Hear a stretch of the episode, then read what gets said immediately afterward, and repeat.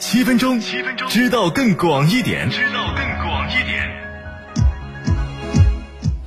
各位好，咱们今天也聊一聊这个恶雀鳝啊。前几天恶雀鳝呢牢牢的霸着热搜，最核心事儿呢就是河南平顶山啊一个公园为了抓两条恶雀鳝，居然直接把一个湖给抽干了啊，花了一个月时间呢，终于是把两条狡猾的恶雀鳝给抓出来啊，对它进行了无害化处理。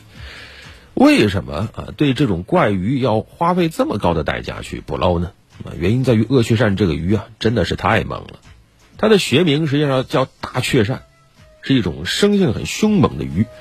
呃，严格意义上啊，它其实挺有考古意义的啊，历史能够追溯到一亿多年前的，白垩纪了啊，标准的史前活化石啊，也是个大块头。要是长到成年呢，个体能有一两米。八九十斤不成问题啊，也是目前几种雀鳝中体型最大的一种啊，也是北美地区最大的淡水鱼。二零一一年的时候，当时美国密西西州抓获了一条恶雀鳝，体长达到了两米五，体重接近三百斤，这真的是挺吓人的。鳄雀鳝最典型的特征就是有一个像鳄鱼一样的，你说是嘴巴啊，学名叫前凸吻部。上下颚之间那个牙齿啊，像匕首一样很锋利，所以有这个名字嘛，一看就知道不好惹，攻击性很强。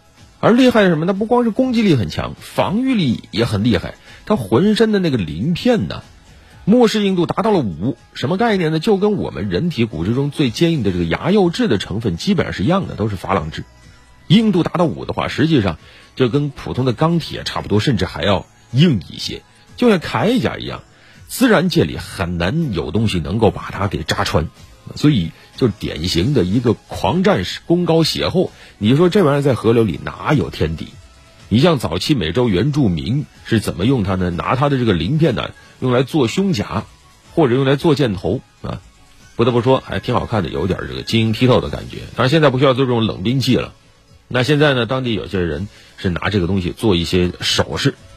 那么作为一种史前的鱼类，你像它一亿多年能一直生活到现在，说明它有很强的这种适应力。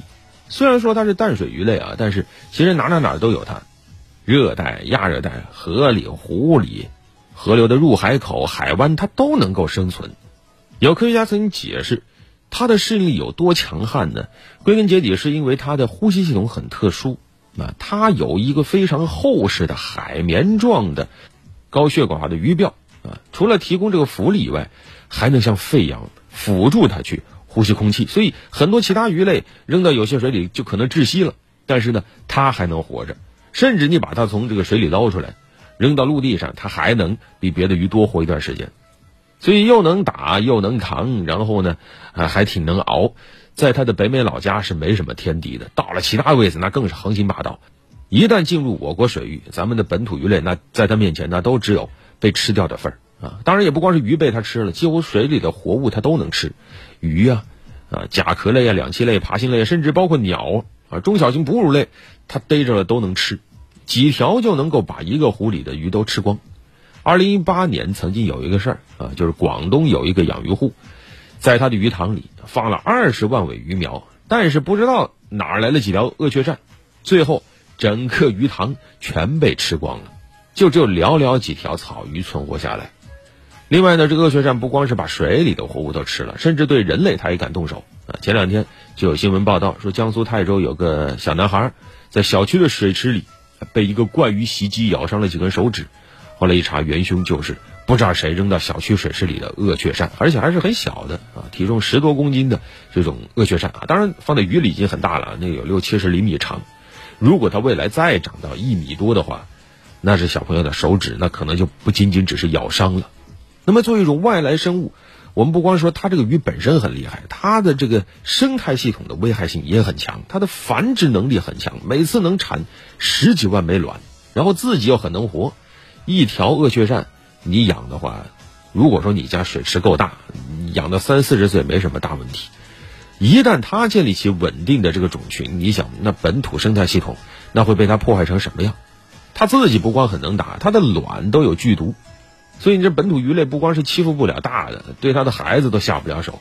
当然了，我也知道，对于很多生物啊，一旦进入咱们国家，很多网友都会说：“行吧，把它吃光啊！”但是问题在于恶雀鳝它不好吃啊，啊，北美老家当地的消费者管它叫垃圾鱼啊，不是说市场上没卖的，也有卖的，基本上没人买就是肉质非常非常的糟糕啊，吃起来很粗糙，而且刚才说了，它的鳞片太硬，加工起来很麻烦，你得用斧头劈啊，所以你要把它当食用鱼，它不是个合格的食用鱼。